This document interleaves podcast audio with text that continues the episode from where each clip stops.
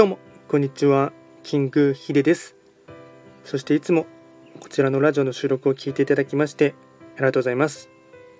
トレンド企画とは、トレンドと企画を掛け合わせました造語でありまして、主には旧世企画とトレンド、流行、社会情勢なんかを交えながら、毎月定期的にですね、運勢とあとは開運行動を情報発信しておりますので、ぜひともそういったものに興味関心がある方はフォローなどをしていただけると励みになります。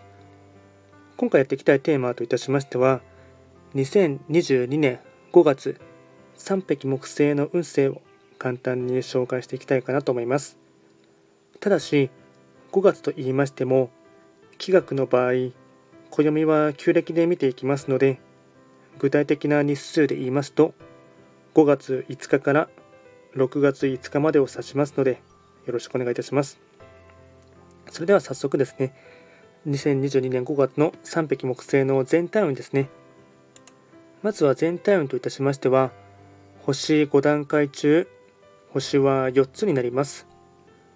3匹木星は、本来、旧歯科星の本石地であります南の場所に巡っていきますので法医学の作用といたしましては南とかあとはですね明るい炎とか情熱の星って言われています。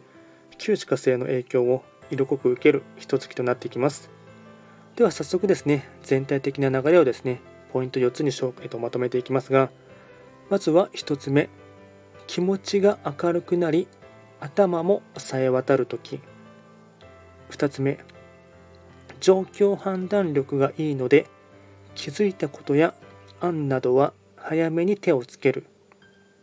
3つ目。感性が鋭くよく見えるからこそ他人の悪い部分が許せないかも。4つ目。熱意を持ってストレートに言う方が伝わりやすい。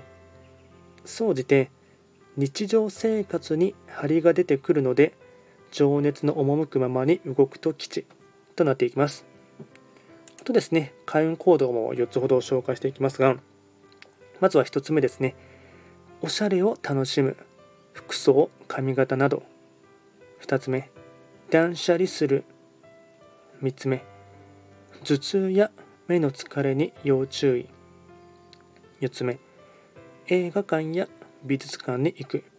これが開運行動につながっていきます。あとは最後にですねラッキーアイテムといたしまして食べ物に関しましては焼肉ハンバーガー赤飯カクテル。これがラッキーフードになってきます。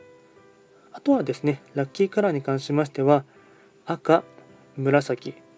これがですねラッキーカラーになってきますのでうまくですねラッキーアイテムを活用していただきましてこのですね5月を乗り切ってほしいかなと思います。あとより詳しい内容のものに関しましては YouTube ですでに動画をアップロードしておりますのでぜひともトレンド企画と検索していただいてですね5月の3匹木星の運勢を確認してほしいかなと思います。